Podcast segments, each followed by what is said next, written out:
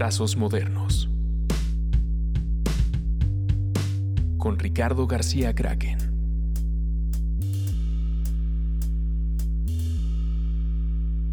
Hola, ¿qué tal? Bienvenidos a otro Trazos Modernos. Trazos Modernos que seguimos desde hace un año casi ya en la pandemia, grabando a distancia.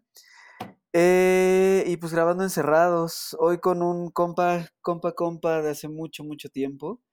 Eh, un invitado que mucha banda lo sigue. Este, mi querido Alfredo Conrique, alias Pogo. ¿Cómo estás, carnal? Hola, hola, ¿todo bien? Alfredo Conrique, siento bien raro cuando la gente me dice Alfredo Conrique. ya sé, güey. Conrix, ¿cómo Con- estás, güey? Conrix, bien, ¿y ustedes cómo les va? Todo muy bien, güey. Eh, ahora, justo como decíamos, con la, con la alergia de la primavera. Ah, sí, bienvenidos al club. Yo también, este, yo normalmente soy alergioso de invierno, pero ahora mi nueva upgrade de señor es también de primavera, güey. Güey, pues me acaba de pasar este año a mí lo mismo. ¿En serio? Yo, sí, yo este año, digo, yo siempre he sido igual de invierno. Y justo cuando estaba a empezar a pasar el frío dije, ay, a huevo, ya me voy a alivianar. Y empezó a entrar la primavera y verga, güey. Ah, sí, a mí me pasó exactamente lo mismo. Yo sí, cada año es de, ah, bueno, ya acabó el invierno, ya se acabó la pesadilla y empezó la primavera y, y no se acabó. No se ha acabado. No, y de Mm. hecho siento que está hasta un poco más intensa. La siento como más seca, güey. Ojos secos, piel horrible. Sí, ya así de pláticas de, de gerontológicas. Exacto, güey. Bienvenidos a la piel moderna. Trazos no tan modernos ya. Trazos ya no tan modernos, güey. Qué chido, güey. Pues qué, qué chido que, que al fin se, se nos hizo después de un chingo de, de invitaciones y de Sí, que señor. cancelaciones, de que, de que llegues a grabar, güey. ¿Cómo, ¿Cómo te ha tratado la pandemia, güey? ¿Cómo vas en todo este desmadre? Pues bien, en términos generales, bien, güey. La verdad es que pues he tenido hasta eso eh, más o menos chamba. Este, he tenido cosas que hacer aquí en la casa que, pues que si no estás en tu casa como que no te das cuenta que se necesitan y que pues, solo cuando estás así todo el día encerrado es de, ah, esa pared ya se está escarapelando. Claro, güey. este, YouTube, ¿cómo hacer ese pedo? Ajá, sí, totalmente. O ya hacer pan y hacer pasta y hacer todas las cosas que, que hizo todo el mundo. Totalmente, güey. Pero, pues bien, eh, nada más, este, como que sí he resentido el hecho de no transportarme a ningún lugar para, para chambear, güey. O sea, de- de- el hecho de estar aquí sentado todo el día ya me dio así unos dolores de espalda como de, pues de señor, ¿verdad? Claro, güey, claro, güey. Este, No, y aparte sube, sube el colesterol, suben cosas muy raras. O sea, el cuerpo se pone raro en, en el no movimiento. Sí, como que se transforma todo, güey. Como que lo que funcionaba más o menos bien de repente es como de, ay, güey. O sea, como que hasta los ciclos de sueño, siento que todo eso está este, perturbado por esta, esta realidad nueva que nos, nos, nos cayó así de madrazo, güey. Sí, sí, está cabrón. Está cabrón, pero como dices, pues afortunadamente también hay muchas cosas chidas. Eh, y afortunadamente, como lo he platicado yo con las últimas personas con las que hemos estado entrevistando aquí, que pues la neta es que afortunadamente estamos en una chamba en la que no se nos mueve tanto porque pues podemos seguir haciendo cosas desde casa. Y aparte, pues hay clientes que ne- siguen necesitando, pues obviamente comunicación, que necesitan ilustración, que necesitan, pues no sé, güey, arte, cosas, ¿no? Sí, justo eso creo que nos lo libramos bien y también como que nos, nos adaptamos fácilmente a eso, ¿no, güey? Yo con mucha gente que, que he hablado de que hace lo mismo que nosotros, es como, ah, sí, pues yo normalmente estaba encerrado todo el tiempo, así como que, Totalmente, pues ahora güey. nada más no puedo salir así, echarme una chela o lo que sea, pero, este, sí, es como muy de, de nuestra, de nuestra labor estar así encerrados todo el día chambeando en- desde donde estés, ¿no? No importa. Claro, pues sí, güey. Eh, pues, ¿por qué no? Digo, se me hace raro preguntarte cosas de tu pasado, cuando las hemos platicado muchas veces, pero, Cuéntalas no- tú. pero nunca las hemos grabado. Sí. Más bien, no, y quizá incluso hay cosas que yo no conozco, a pesar de que llevamos tanto tiempo de toparnos, que estaría chido que nos empieces a platicar. Me gusta mucho en el podcast que siempre hablemos de, de como de los orígenes, de justo de dónde viene este pedo, de dónde viene tu inspiración, de cuándo empezaste a hacer cosas, por qué empezaste a dibujar. eh, pues date. este, pues yo, es- esa, esa pregunta me la han hecho muchas veces y creo que es bien curioso porque deviene en otra, en otra, en otro tema, pero el empezar a dibujar, siento que todos empezamos a dibujar al mismo tiempo, ¿no?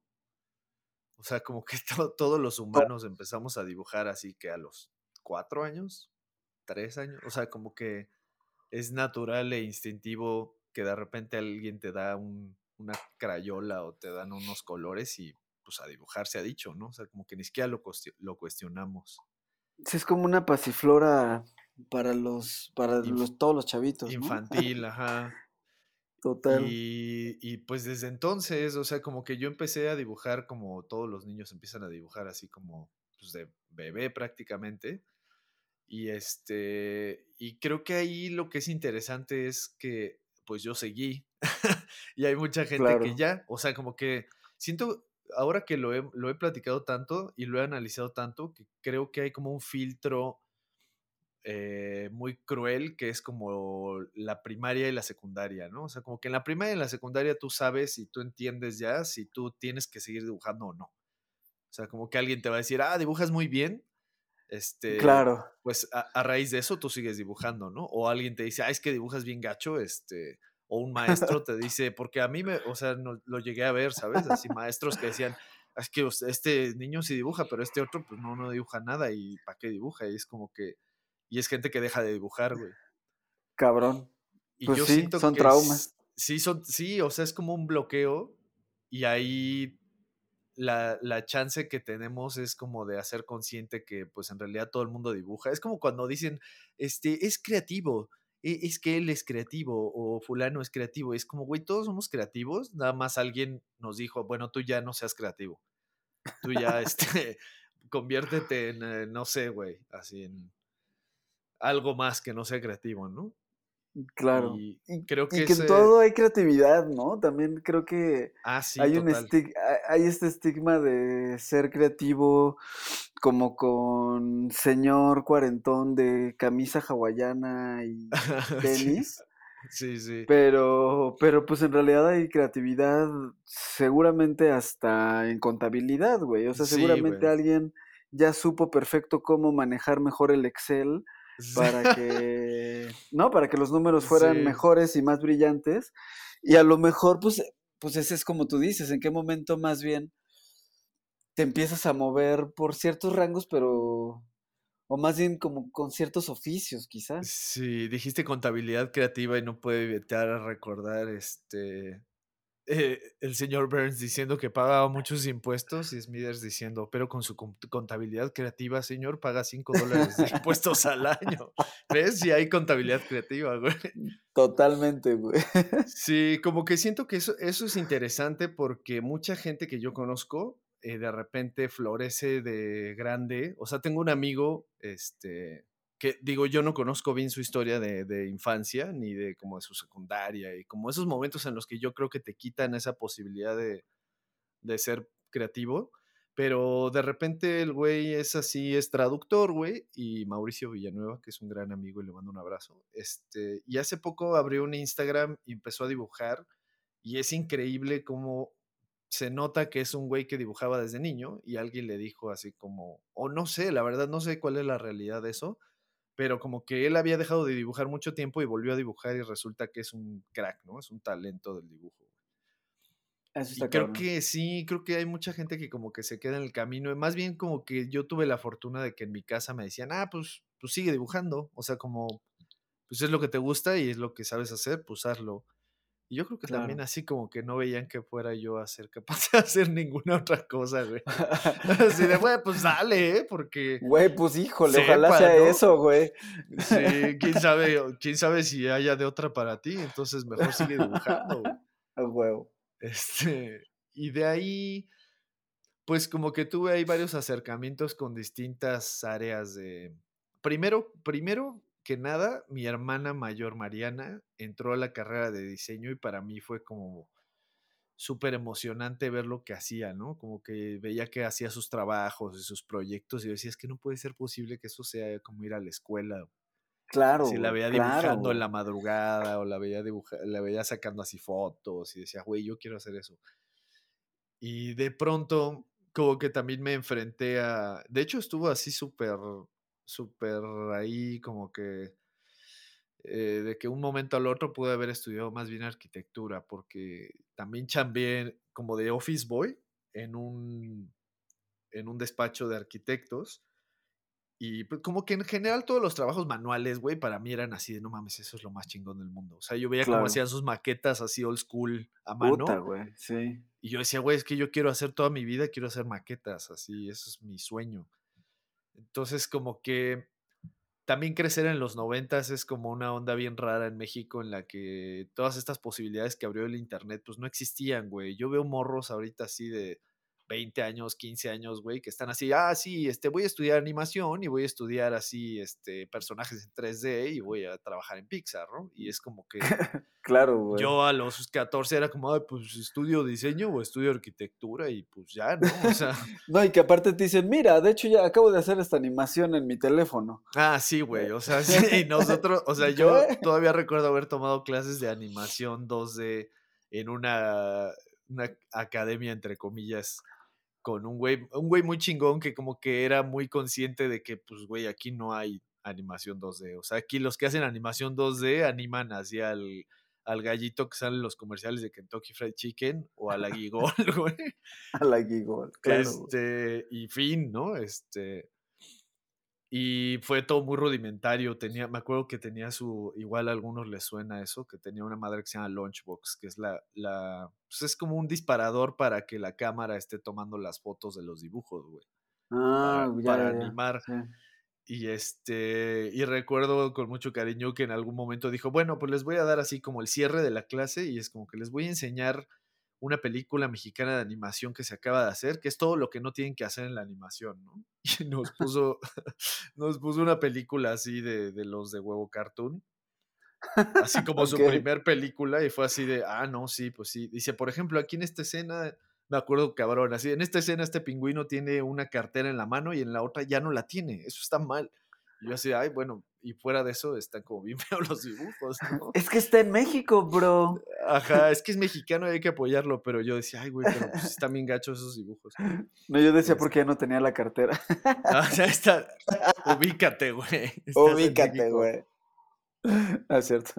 Este, Ah, te creas. sí, ¿eh? Ese Ah, fue te un ah, te creas. Oye, es que ya no sabes con qué puedes ofender a alguien ya, güey. Estoy- Y por eso es, y por eso es tan bueno el ah, te creas. Ah, te el A te creas resuelve todo, ¿no? Totalmente, güey. Ah, te creas. Es como, es como ahora el.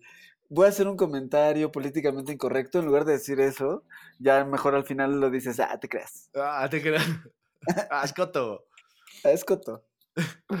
Perdón, güey, te interrumpí. No, no, no, no, es cierto, güey. Es cierto, como que sí, sí tienes que, que tener tus este, haces bajo la manga para lanzar esos chistes ahora. Totalmente. Este, y pues ya acabé estudiando diseño.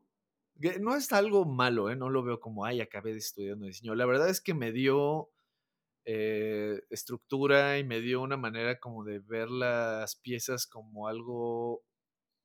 Es, va a sonar bien raro, güey, pero es como algo de servicio. Y creo que es algo que es muy ajeno al mundo del arte. Y es algo muy importante, güey. Si, si, em, o sea, si no vienes como de una familia rica que te permite hacer arte, Sí, yo creo que incluso tanto como artista, como diseñador, o publicista, o animador, o lo que sea que tenga que ver con esta parte de la creatividad de la que hablamos, creo que es muy importante saber lo que es tener una, un oficio y un servicio a cliente, por decirlo así. Sí, total. O sea, como que a mí en, en, en lo más sencillo de, de, digamos que como que lo más primitivo del diseño, que es que vas a generar una imagen con un objetivo de dar un, pues sí, como de emitir un mensaje, siento que no debería diferir tanto entre el diseño y el arte, ¿no? O sea, de repente yo veo que hay mucha gente que dice, no, es que el, arte tiene que, que, ser así, como una expresión, no, no una comunicación. Y yo siento que cualquier expresión es comunicación. Entonces, de pronto el que algo te enseña a estructurarlo y a entenderlo. O sea, güey, veíamos, neta, eran así semestres y semestres de semiótica, de, o sea, de cosas que ni siquiera tenían que ver con dibujar, ¿sabes? Claro. Y al final sí, de cuentas, que al yo final creo que está... sí te forman. Pues sí. Pues sí, porque al final, o sea, ahora sí que hay algo, más bien te dan un, un, una visión de cómo poder mover más tu mensaje. O sea, ¿no? Como que no siempre tu mensaje tiene que estar ni al servicio del sistema ni de la sociedad, pero más Sí. bien como cómo poder llegar a quien tú quieres llegar. Sí. O sea, es que no quiero que suene a que, a que, a que estás vendiendo tu mensaje por ser, por hacerlo así o por pasar por estos filtros, sí. pero en realidad sí. O sea, en realidad sí es como, como artista o como diseñador, pues en realidad sí necesitas de alguna manera que tu mensaje llegue de la mejor manera a quien tú quieres que llegue, Sí. ¿No? Y creo que justo eso que dices de estos estudios que también en, por ahí tienen que, permear en lo que haces, está chido que, existan y que no vayas como, caballito ahora sí con los ojos tapados, solamente haciendo las cosas que tú sientes que están bien, que probablemente no está mal, pero está chido siempre dirigirlo hacia algún lado. Sí, yo creo que, eh, o sea, en términos generales, eh, el arte es de las pocas cosas que acompañada de otros, otro tipo de experiencias, solo se enriquece, güey. O sea, si tú eres artista y antes trabajaste así, pues es como la, las historias de Bukowski, ¿no? Si antes trabajaste así en una oficina de correos, pues igual te va a ayudar a, a escribir, o igual si trabajaste como, creo que eran así los Deftones o no sé quiénes trabajaban así en un McDonald's limpiando el inodoro del McDonald's. pues sí, o sea, eso te da algo que a través del arte puedes este, comunicar, ¿no? Entonces, a final de cuentas, no, en su momento como que batallé mucho con la idea de que, güey, estoy estudiando diseño cuando yo lo que en realidad quería estudiar era pues, arte, ¿no? O animación o algo así como más libre. Y ya después te das cuenta que, primero que nada, la universidad es como de chocolate, güey. O sea, todo lo que yo aprendí fuera de la universidad es como más útil en mi vida real que lo que aprendí en la universidad. O sea, con todo el cariño que me merece mi universidad, este, sí, la neta, aprendí más cosas este, trabajando con Aldo Lugo y con este con Quique y así con mucha contigo, güey, con mucha gente con la que he trabajado que me ha enseñado cosas como más de la vida real que entregando trabajos este con puntos menos por presentación o por limpieza, o sea. Pues sí, güey, pues sí. Sí, pues, o sea, digo, está chido la parte académica, por decirlo así, la parte de la escuela en la que te enseñan cómo hacer las cosas, en las que te enseñan a no cortarte con un cúter, sí. que debería ser, que debería de ser muy instintivo, creo. Pero, pero, nunca curioso, lo es, pero nunca lo es. Nunca pues. lo es, güey. No. Pero, pero también creo que, que sí, o sea, creo que una, creo que sin vivirla, y también, repito, o sea, creo que depende mucho como a qué te quieras dedicar y, y, qué, y qué estás haciendo y qué quieras transmitir, ¿no? Sí, creo que, y creo que también es como una cuestión de que tú sepas, como te decía hace rato, o sea, usar cualquier cosa a la que te enfrentas como una herramienta para ti. O sea, puede ser que hayas, que pon tú que yo haya acabado la carrera y haya dicho esto es lo, la peor pérdida de tiempo que he vivido y eh, más me valdría haberme puesto a dibujar hace 15 años, ¿no? Este, pero la verdad es que pues todo, todo lo que vivimos en realidad los, lo podemos tomar como una, como una herramienta, un aprendizaje para igual algo que te haga único, ¿no? Hacía este güey antes fue, no sé, contador, güey, y por eso es el único ilustrador al que no se chingan monetariamente, güey. ¿no? Así de, güey, pues sí, claro. Yo he visto gente así que, güey, no, pues es que este güey antes era tal y este era abogado y ahora es el único cabrón que manda así un, un machote así chingón de, de contrato que nadie sabe hacer, güey. O sea, todo tiene su, Totalmente, güey. su validez, güey. Este, y bueno, pues después de, de ese, ese rato de carrera, en, en la carrera creo que hay dos cosas que prácticamente mm, como que me dieron guía y me salvaron un poco de, de, terminar así como que haciendo lo que se esperaba que todos los que estudian diseño hicieran. Uno de ellos fue este, conocer a, a Aldo Lugo, que es un compañero este, queridísimo mío de la universidad, es un amigo y entrañable, que en realidad, güey, me abrió la puerta a mil cosas, ¿no? O sea, era, él era como la persona que estaba estudiando diseño, que en realidad podría haber hecho cualquier otra cosa, ¿no? O sea, es el Totalmente. tocaba, el güey pinta, toca la guitarra, o sea, es, es un güey muy talentoso que como que me dio perspectiva así de, güey, pues yo sí tengo todo este bagaje así para hacer mil cosas y estoy aquí estudiando y pues igual no está, y yo decía, ah, pues igual no está tan mal, ¿no? Claro, hasta locutor era, ¿no? El güey. Hasta locutor, güey, o sea, todo. que por cierto, por, por ahí está, digo, de hecho él fue el primer entrevistado en este podcast. Sí, hace poco lo escuché. Si no lo han escuchado, váyanse a escuchar ese capítulo, pero sí, justo fue el, como el padrino de este, de este podcast. Aldito. El Caldi, El DJ Caldi. Caldi. DJ Caldi. Pues ya conociendo a Aldo, como que me dio, me abrió una perspectiva de, de- de las posibilidades que tenía, pues acabar de estudiar, aunque igual él no crea que me inspiró a acabar la carrera. Y después, este, el señor Quique Yervides, este, Víctor Martínez, Paco Calles, así, güeyes muy que circunstancialmente estaban en mi escuela cuando yo estudié y que pues ahora resulta que son así eminencias todos, este, súper admirables. Y creo que todos tenían un poco esta, presentaban para mí era una ventanita así como de, mira, güey, o sea, fuera de todo esto existen todas estas posibilidades y pues chingale, ¿no? Que cabe recalcar que todos son del sur, Sí, es que somos Sur Club. todos egresados de la WIC, Sí, Sur Forever. Sur Forever, que, que, que está chido. este, eh, no sé si cómo siga la carrera ahí, pero curiosamente sí hay mucha, mucha banda que ha salido de ahí, mucha banda que, que admiramos, mucha banda que, que incluso hace poco estaba, yo, ves que ahora estoy trabajando con Spooky, Sí, señor. ese güey también estudió ahí, solo que él estudió comunicación, Claro, sí, sí, sí. también sureño, sureño de Cuapa, Claro. Igual mi querido, mi querido Chacito también de la el buen Cha. de Cuapa. Pues en realidad es la movida de Cuapa, ¿no? Más bien yo como que ahí terminé este con la movida de Cuapa chambeando, pero sí todos son cuapeños, ¿no? Mucho Cuapa, güey, sí. Mucho Cuapa, sí. Sí, sí, sí, sí. Y pues ya, o sea, obviamente en- llegó el momento en el que antes de que acabara la carrera yo ya tenía como mucha la ansiedad de, güey, pues ya me tengo que poner a chambear porque pues esto tiene que redituar ya, ¿no? Así ya, o sea, ya. Y me di cuenta que pues el mundo laboral para un egresado de diseño de la carrera, de la universidad que sea, eh, presenta las mismas este, irregularidades y, y momentos de miseria que si estudiaras en tu casa, güey, así por video universidad. O sea, neta, si al, al momento que salí de la carrera dije, uy, no mames, esto no va a jalar, güey.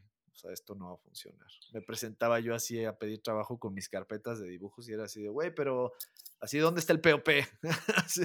Ya sé, güey, ya sé, Y era está así de, muy güey, pues es que yo no tengo nada de experiencia laboral y es, es como ese, es como un oroboros, así de que o no puedes obtener experiencia laboral si no trabajas y no puedes trabajar sin experiencia laboral. Entonces, pues ya de plano Aldo y yo creo que Aldo empezó a trabajar en la ULA y yo me empecé a inventar proyectos, güey. O sea, yo, yo decía, ah, sí, yo hice este diseño, me acuerdo mucho que había, me inventaba yo un diseño como para un restaurante de sushi que no existía, güey. Y era así como el- mi highlight del book y a la gente, ah, órale, está chido, ¿dónde está ese restaurante? No, pues es que no ha abierto, pero Güey, de eso se trataba mucho mi universidad. O sea, Sí. yo estudié publicidad, no estudié diseño, Sí. pero muchas de las cosas que yo hice, que creo que por ahí no estaba, tan- ahora que ahorita que lo estoy pensando, no lo había pensado antes, Sí. eh, no estaba tan mal porque en realidad yo cuando ya llegué con un book, llegué con campañas de lugares que no existían, que nos hacían hacer en la universidad, pero tanto por un lado veían diseño y por otro lado ya veían creatividad de campañas que no existían, de productos que no existían. Eso yo creo que está de 10, güey. Y yo creo que eso, ese punto, ahora que lo mencionas, lo quisiera yo rápidamente conectar con otra cosa que también me preguntan todo el tiempo, que es, ah, ay, ¿cómo iniciaron Copete Cohete? O ¿cómo le hicieron para iniciar así sus propios estudios? O para... Y la neta es que es haciendo esas cosas, güey. O sea, cuando empezó Copete Cohete, que neta no teníamos así ni una sola pinche chamba, lo que hacíamos era inventar cosas. Así, ah, tenemos estas playeras y tenemos estos stickers y tenemos como este, esta animación y como todas estas cosas que podemos hacer, pero este, pues si tú quieres algo similar, pues igual, este, llámanos, ¿no? O sea, como que ese era nuestro, nuestro selling point, de, güey, pues Claro, podemos güey. hacer todo esto y si tú quieres algo similar, pues échanos un phone y funcionó, güey. Y creo que a mí eso es algo que nunca me enseñaron en la escuela, que hubiera agradecido mucho que me dijeran, güey, pues tú invéntate así unos proyectos fake y este, y pues pruébate a ti mismo, ¿no? O sea, que, que puedes hacer así, no sé, un desarrollo de una señalética, un desarrollo de un logotipo, de algo así que pueda darte una primera chamba. Y así lo hice, güey. O sea, en realidad las primeras chambas que agarré fueron así de, ah, sí, yo ya he hecho todo esto y eran así puras cosas falsas, güey. Que aparte es como el efecto, eh, como se anuncian los espectaculares y los y, y- y las y las cosas como de afuera, ¿no? De tu anuncio, tu producto se puede vender aquí. Ah, sí, totalmente. Sí, sí, sí, A tu producto lo van a ver. O sea, creo que es Así, un poco la misma estrategia. Sí, sí. Ajá, güey. tú- es lo mismo. Es como de tú podrías tener una playera bien chida como, Como esta. esta, sí, sí, sí. Esa era totalmente la, la estrategia. Y creo que es chistoso porque cuando yo salí de la escuela y como que me di cuenta de que se podía, o sea, que podía existir esta onda de que tú te inventaras cosas, puta, güey, neta lo sentía muy desleal, güey. O sea, como que a mí me daba miedo llegar a una chamba y que me dijeran, oye, güey, ya investigamos y el restaurante O Sushi no existe, güey. Estás despedido. Pero Qué bueno que en- no había eh, Instagram en ese Instagram, momento para... sí, no mames, o así, este, Google Maps, ¿no? Así, no lo encuentro en ningún lado, güey. Dijiste que estaba aquí en Cuapa, ¿no? No, no lo encuentro, güey. Pero está chistoso porque creo que después de eso damos pie a esta onda de fake it till you make it. Es real hasta, hasta la esquina de enfrente eso, güey. Pues total, güey. O sea, yo, yo después en mi, en mi, en mi, este, corto enamoramiento con las agencias de publicidad, cuando estuve chambeando en agencias, este, yo me daba cuenta, güey, que de repente llegaba gente con books que yo decía, ah, esto es fake, esto es fake, esto es fake, esto sí seguro pasó, eh, esto nunca habría pasado, así que gente que llegaba así como, ah, sí, y esta campaña que hicimos para este, para Nike, de donde, sí, aquí en la explanada del, este, ay, sí, güey, jamás, pero está chido, o sea, Justo, que eso es que- algo bien importante que también no debe de bajonear a la banda. sí, Que, digo, yo he contratado, eh, he hecho equipos de publicidad, he contratado gente, en algún momento te contraté a ti. sí, Y justo pasa eso, güey. En realidad está, no importa que, que haya cosas que no existen, mientras las hayas hecho tú. Sí, claro. O sea, creo ¿No? que sí es como demostrar nada más las capacidades que tienes. Y, y, por ejemplo, en la publicidad creo que eso es muy cruel, ¿no? Porque al final de cuentas hay mucha gente muy talentosa que termina con books bien gachos, güey. Porque pues las, las marcas luego no lo permiten o las agencias luego no lo permiten o tienes igual así como que algún bloqueo así de algún director creativo medio gacho y como que la neta es que muchas veces la gente sale con books bien feos y es gente que es muy talentosa, güey. O sea, yo lo he visto infinidad de veces, neta, así gente que tenía ideas increíbles o tenía así gráficos increíbles que de repente ya cuando es la hora de la verdad el book es así puro Sam's Club, ¿no?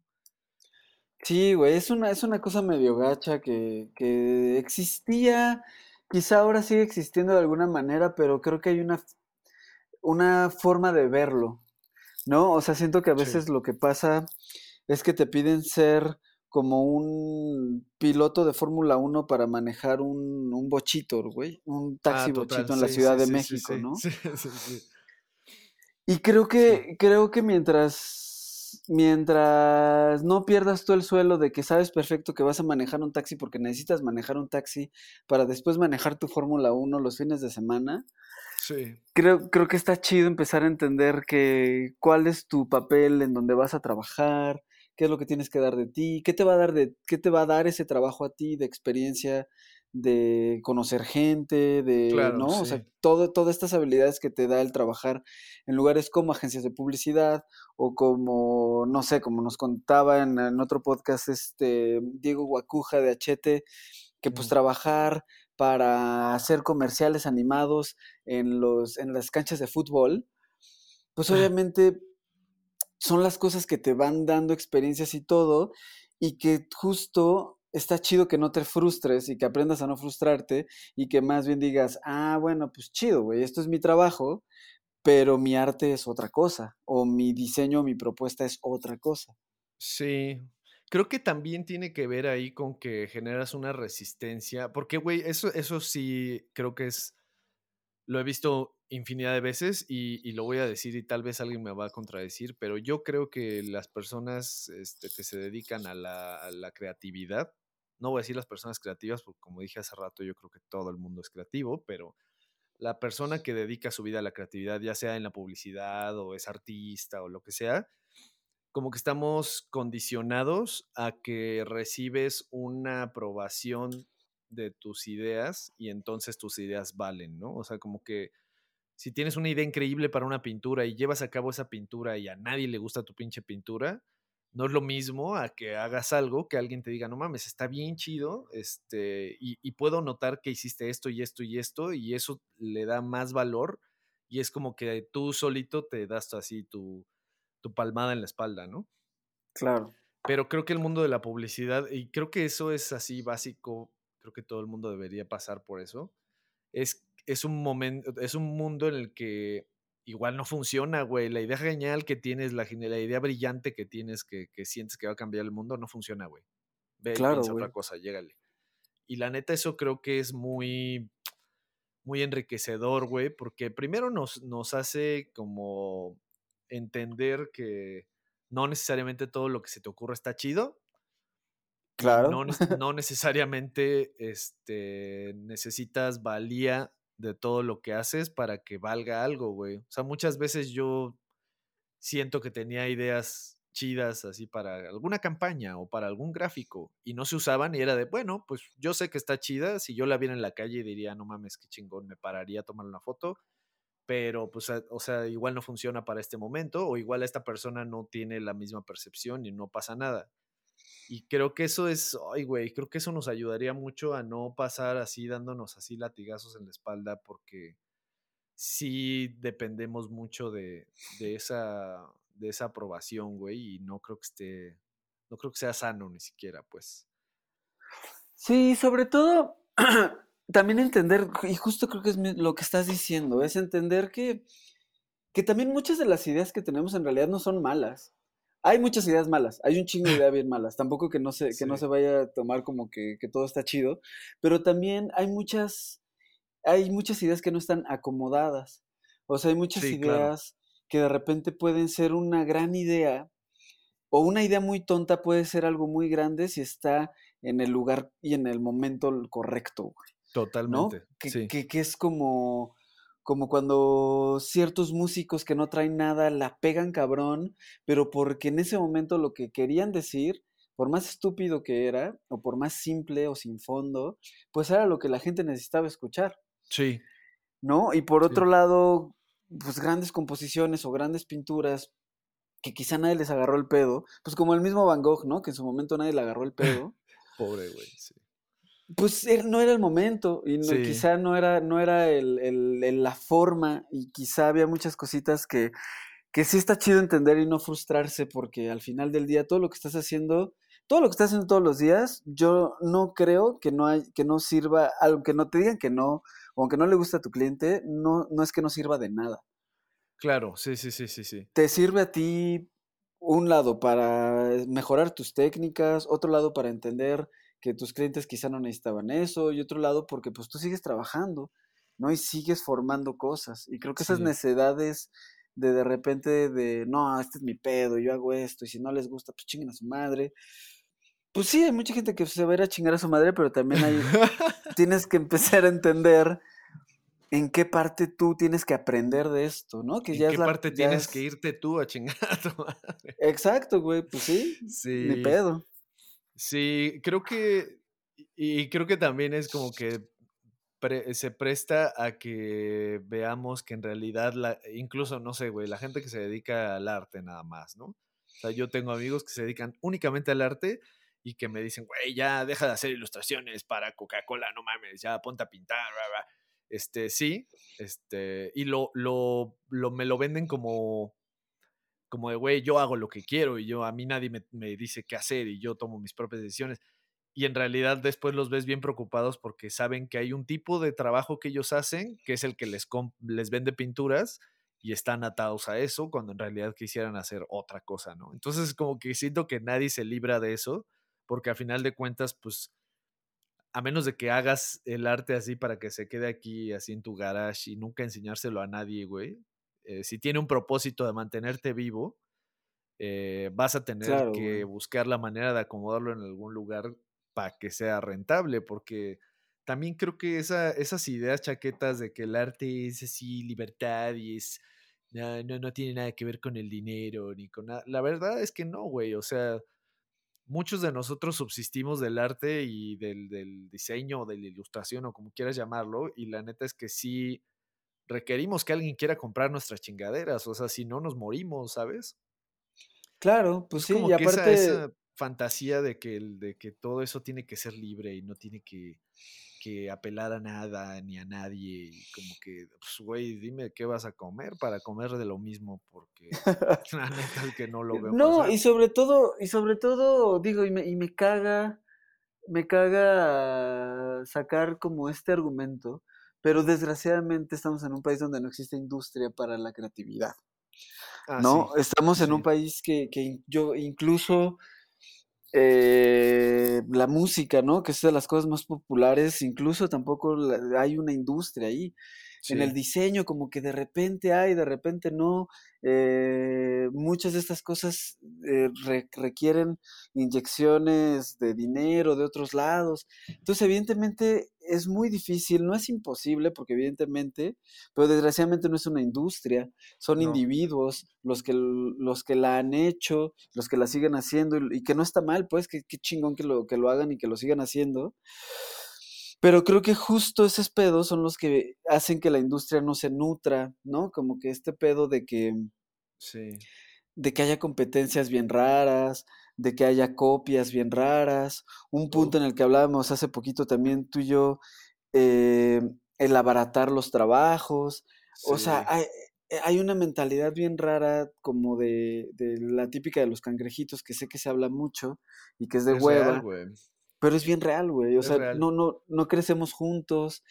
Yo tengo, siempre he tenido la esperanza de que, de que todas estas nuevas generaciones se estén despertando un poquito más. Y que es obvio, o sea, creo que, creo que se está viendo con los movimientos feministas, creo que se está viendo como que la gente ya está un poquito viendo más para afuera y que ya no... eh, las cosas buenas del internet es que pues, todos los morros que nacieron con una computadora, pues no nacieron con muchos traumas. Pero a pesar de eso, pues siguen, ¿no? O sea, siguen Sí, cosas que tenemos que ir mejorando poco a poco y que, y que eso va a ayudar a que mejore todo. pues sí, sería lo ideal. En realidad el, el rollo de, por ejemplo, de la industria creativa es que siento que como buen país tercermundista que somos, este, tenemos nuestras visiones de las cosas todavía, eh, aún con internet, todavía trazadas por algunos añitos de, del, del primer mundo, ¿no? O sea, sí, sí, sí me doy cuenta yo que, por ejemplo, este, no sé, eh, fuera de México es como que percibido el arte mexicano, es como, güey, el arte mexicano, güey. Es algo muy cabrón, es algo que nos dio así a Diego y así a Siqueiros y a Frida y la chingada y hasta así a Leonora Carrington, que no era mexicana, era mexicana. O sea, es como, hay un, hay un poder muy cabrón en el arte mexicano que se percibe desde fuera por donde lo veas, ¿no? Y aquí es como de, güey, si viene alguien de Finlandia, aun cuando empezó a pintar la semana pasada, es de, ¡oh, el artista finlandés! No mames, así, güey, abran el museo. O sea, como que siento que tenemos ese pedo también, que aquí no se puede desarrollar correctamente una industria creativa eh, que sea autosuficiente porque la gente aquí prefiere consumir lo que viene de fuera que lo que viene de aquí. Eso es histórico, güey. Eso es por el... Eso, yo he tenido así muchas discusiones del mundo, por ejemplo, de la música, con gente con la que yo, cuando, cuando tocábamos, este, estábamos en la última, digamos que en el último piquito del mundo de las disqueras, y era muy obvio que las disqueras iban a dejar morir a todo el mundo y que si venía quien fuera, güey, así cualquier banda que tenía un EP, pero si venían de fuera, les iban a dar así un venue chingón, catering, todo. Pero pues, si venía una banda eh, mexicana de cualquier nivel, güey, este, le iban a hacer pasar un mal rato, ¿no? Es, es como, güey, pues es que de entrada ni siquiera estábamos aprendiendo a apreciar lo que se produce aquí o lo que aquí se genera porque estamos más ávidos de que, ay, que vengan de fuera, o sea, como, güey, este espejito solo. Claro. No, incluso yo creo que ahí está muy cabrón porque hasta, hasta parecería que el pasado es otro, otro país, güey. O sea, parecería que, que, en realidad muchos de los pintores que se admiran, mm, que se admiran fuera de, de, de la gente que, que, que, sabe de arte, que sabe de pintores, que sabe de cosas, pues en realidad como que admiras y le pones como un, un altar al, al pasado. ¿No? Sí, que incluso sí. se hace mucho con el cine de México, en el cine de Uh, oro. sí, no, los pintores, pero de los 40, todos los 40 fueron los cabrones. Y es como si, justo, como si el, el, pasado fuera otro país y así tratamos a las personas de otro país también. Que, te- que repito, creo que también ahorita empieza a haber una, una forma de apreciación del, del presente que afortunadamente las nuevas edades siento que no traen tanto estos, estos traumas o que no deberían traer estos traumas y que es lo chido que, que- que se empieza a reflejar en, en- en otras industrias, Total. en sí. diseño, en música, en cine, como, como regresando un poco a lo decías, ¿no? O sea, los morros hoy te pueden hacer una animación en su teléfono Sí. y creo que eso también les da el, güey, pues lo puedo hacer yo como lo hace un güey de Corea y no hay pedo, o sea, ya, ya no hay es- este... Sí, sí, sí, sí. Dale, el dale, dale. No, y el lugar donde se encuentran esas, o sea, ya el, con el internet de por medio, güey, da lo mismo de dónde vienes. Y si alguien lo encuentra en internet y le parece chingón, ya, o sea, igual ya te dieron una chamba, ¿no? No necesariamente importa si eres de Corea o no eres de Corea. o sea, es como, güey, esto está cabrón y yo quiero saber quién lo hizo y no importa de dónde venga, ¿no? Creo Y que eso aparte está también ha sido algo que creo que algo que ha estado chido para, para la industria en general es que justo la, la pandemia, uno de los buenos madrazos que dio fue que la gente se dé cuenta que no necesitas estar pegado en una oficina físicamente, Gracias, sí. geológicamente, geográficamente ubicado en algún lugar para Sí. poder estar haciendo algo chingón o para poder como, no sé, güey, entonces a lo mejor, y eso como que ya lo traían muchas marcas y muchas cosas eh, gringas, ¿no? De que, Sí. como en Behance, que te contrataban por ahí de, oye, güey, ármate este logo, o Sí. en algunas plataformas de diseño, ¿no? Que hay una muy famosa que no me acuerdo cómo se llama, que es donde postulas y te habla no sé qué marca y te pide un logo y chingón y ya estamos y pum. Sí, sí, sí, sí. Y, sí. y creo que ahora puede pasar mucho más, güey. y Eso incluso puede, creo, abrir muchas cosas. Pero ahí es muy, ahí hay una cosa muy, muy peligrosa que, que, que, que- que está chido que la gente lo sepa. Y es que hay que tener mucho problema en, eh, digo, mucho cuidado en los precios que damos, en cómo no devaluar el, el trabajo. Oh, El, que sí, por- güey, el hecho de que porque estés trabajando en tu casa no significa que vas a cobrar menos, totalmente. ¿no? Y ese tipo de cosas. Esa tiene dos caras. Creo que la primera, que es como dices tú, que es peligrosa, es que se perciba que haces un menor esfuerzo por no ir a una oficina o por no ir a un estudio o por no ir a un lugar a hacer la chamba, ¿no? Eso es como, a mí me, o sea, a mí, digo, yo no estaba en ninguna oficina cuando, antes de esto, pero sí percibo que hay mucha gente que lo estaba, que de repente ahorita está en su casa y es como, güey, estoy consumiendo aquí un montón de luz, un montón de internet, de, de, o sea, estoy gastando más en lo que respecta a mi casa, tuve que comprar una silla, o sea, como que... Claro, güey. ¿Sabes? O sea, como que tengo que ah, acondicionar un espacio que la realidad es que no todo el mundo tiene, o sea, yo estoy ahorita trabajando en un comedor, güey. Entonces, la neta güey. es que sí, es como muy obvio que la mayoría de la gente no tiene un espacio definido en su casa para chambear. Este, y, y está gastando en, en cosas que antes no gastaba.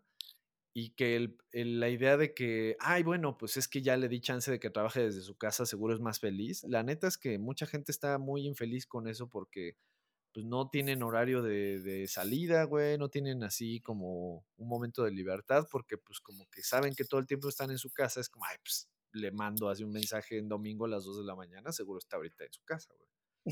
Se tiene que meter a este Se Zoom. tiene que conectar, ajá, sí.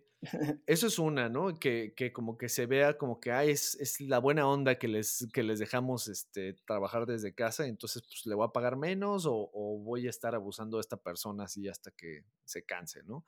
Y la otra es que eh, respecto a las chambas de fuera, y creo que eso es más bien un, como una advertencia a, a las empresas mexas, es que sí va a haber una fuga de cerebros importante en cuanto a la gente más talentosa y la gente que más movida y más que esté así buscándole por fuera. Igual no se van a ir del país, pero igual sí solo van a empezar a aceptar cosas de fuera porque están mejor pagadas y nadie va a querer hacer sus chambas mal pagadas de aquí, güey. O sea, esa es otra cosa que creo que sí nos va a tener que, o sea, es como la globalización, ¿no? Nos va a tener que poner en Claro. contexto con el resto del mundo de cuánto se paga y cómo se pagan esas cosas y cuánto valen, porque pues, si no la gente ya no las va a querer hacer, güey. O sea, yo he visto así postulaciones de lo más chafas, así de, güey, este, de, no, de algún país primermundista y es así de, ah, por semana pagamos así 300 dólares, ¿no? Y este, por hacer este, gráficos para un videojuego, no sé qué. Hay gente que, güey, eso es así de, adiós, yo no vuelvo a trabajar güey. aquí, güey, ¿sabes? Es como, Sí, que ni siquiera es por, por demeritar las chambas o los productos de acá o las Sí. empresas de acá. Es simplemente porque de, güey, pago renta, sí. pago, co- como, güey, sí. como sí, y tengo sí, gatitos, güey, ¿no? O Sí, sea, sí, sí, sí, los gat- piensen, alguien puede pensar en los gatitos. Y sobre todo eso, también como echar el ojo de que también hay cosas aquí en México que hay gente que sí está pagando chido, que hay gente Sí, que da buenas oportunidades. Sí, o sea, sí. creo que está chido entender eh, que ahí me lleva justo a una pregunta. O sea, para ti, ¿cómo fue la diferencia en el trato en específico con clientes por, eh, de, eh, de estar en agencia a estar, por ejemplo, ya, bueno, más bien, de haber estado en Ula Ula, de haber Sí. estado en agencia Sí. y después de haber estado en Copete, cuando crearon Copete ustedes? ¿Cuál es la diferencia de qué? Como el trato con los clientes, güey. ¿Qué, qué, qué sentiste Ah. que, cómo fue, cómo ha sido para ti esa experiencia con los clientes? Pues es que es bien raro, güey, porque, mira, por ejemplo, cuando estaba en Ula Ula, este, pues yo prácticamente no me enteraba del trato con los clientes, ¿no? Yo nomás así venían y me decían, ah, hay que hacer esto, y lo hacía y ya. Entonces, como que ahí siempre estuve yo despegado de eso. Y después en las agencias, pues es muy similar, ¿no? Es como que, a menos de que vayas a ver al cliente a su a sus oficinas, pues no tratas con ellos directamente, ¿no? Y es muy chistoso porque esa es otra de las cosas que siento que en la escuela no te, pues no te previenen de eso, güey. Y ya cuando fue copete era de, güey, bueno, pues ahora nosotros somos los que tenemos que ir a darle la cara ahí con los clientes y a responder los mails y mandar los presupuestos. Entonces como que, pues a ver, apréndele ahorita on the go, ¿no? Así, vamos a ver cómo le hacemos. Y siento que hay dos cosas muy chistosas. La primera es que ah, te das cuenta que hay tipos de clientes que no importa cómo te comportes o cómo te conduzcas, eh, van a ser de esa manera, ¿no? O sea, hay, gente que es así, este, tuvimos varios clientes que eran, pues evidentemente, gente ansiosa que tal vez hasta tomaba este, medicamentos porque estaban así de que eh, se aparecían de la nada en la oficina para checar los avances o, o marcaban así en la madrugada. O sea, como que esa gente siempre va a existir. No importa que tú tengas todo en orden y tengas todo bien bajado, siempre va a haber un cliente loco así que, ah, ya te pagué, ahora eres mío, ¿no? Siempre existen esos clientes. Y existen otros clientes que es como que los tienes que como que estar llevando todo de la mano porque pues igual nunca han hecho algo similar o igual no tienen idea de cómo por dónde este, llevar su proyecto, lo que sea. Pero como que eh, es muy chistoso que aparentemente, o sea, yo tenía como esta percepción de que, bueno, pues en Copete ya vamos a hacer puro trabajo que nosotros queremos, ¿no? Como lo que a nosotros nos gusta y, inevitablemente terminas topándote con el cliente bueno, eh, good cop, bad cop, así, cliente bueno, cliente malo, es súper inevitable, Y tienes que aprender a lidiar con ambos tipos, porque pues es que si no, no eres un buen pro, güey. O sea, no eres un buen profesional. Si o sea, si eres de los que hace corajes y los manda al diablo y así. Yo era muy así antes y la neta es que sí, Copete Cohete me enseñó un poco a, a, tomarlo con calma y a como tratar de llevar las cosas así como en orden y en paz con los clientes, porque muchas veces sí, pues sí, ese cliente del infierno, así que, que primero el cliente del infierno que cree que te le perteneces desde que te pagó, ¿no? Y luego el cliente del infierno que es creativo, ese es también bien peligroso. claro.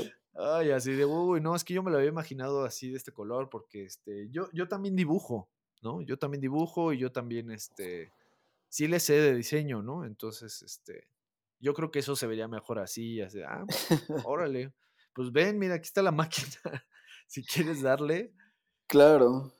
Creo que Este ahí también hay un punto bien chido y, y- e importante que creo que te lo va dando justo el ir trabajando y el ir conociendo y medio el ir madurando en este pedo, que es que al final del día están haciendo, estás haciendo, tú y tu cliente están haciendo el proyecto juntos.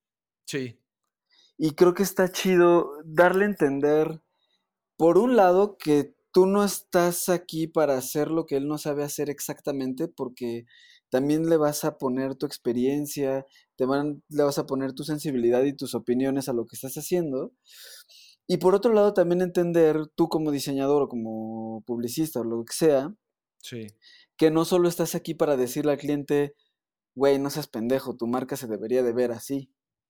claro. O sea, creo que sí, cuando, cuando hay una, cuando hay una negociación de, güey, vamos a hacer esto entre los dos, tu experiencia más la mía, sí, creo que eso empieza a alivianar un chingo de cosas. Y cuando tú lo entiendes así y se lo haces entender así al cliente, eh, pues si la caga, la cagan los dos, ¿sabes? sí, claro. O si lo logran, lo logran los dos. sí, sí, Exacto. sí, sí, sí.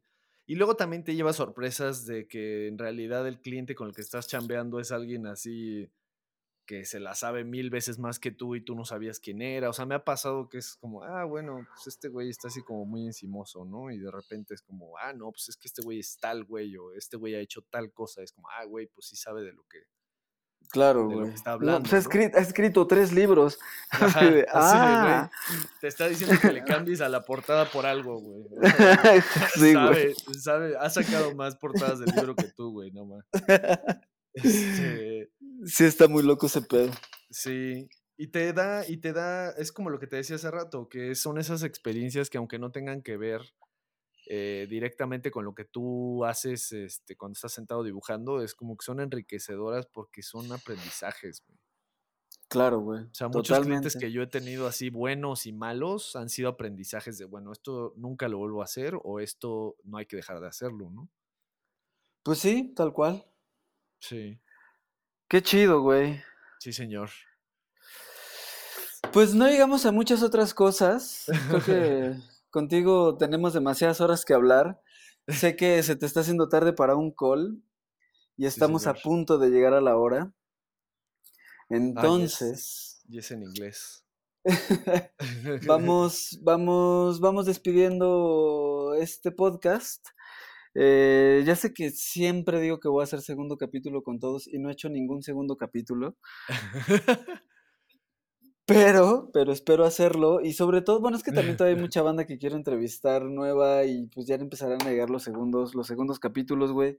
Pero nos faltaron muchas cosas, nos faltó hablar de tus pósters, tu ilustración, lo que andas Sí, haciendo de colgué, música, lo que andas haciendo con Volcom, pero está chido que la banda vea tu, pues vea tus perfiles, vean tu, tu Instagram, vean todas las cosas que están haciendo. Sí. Este, si quieres deja tus arrobas y si quieres dejar algo para el futuro. Este, sí, pues creo que estoy en casi en todos lados como arroba eipogo, H-E-Y-P-O-G-O. Y pues nada, sí, hablemos después, hay mucho de qué hablar. Va, chingón. Pues muchas gracias, bro. Muchas gracias por todo. Este, muchas gracias a nuestros Patreons, a nuestros dos Patreons que nos siguen apoyando. Queremos tener más, queremos seguir sacando cositas y Móchense. está, está, está muy prometida la parte del merch que no hemos, no hemos producido todavía, pero ya, ya, ya está por venir. Trazos modernos. Con Ricardo García Kraken.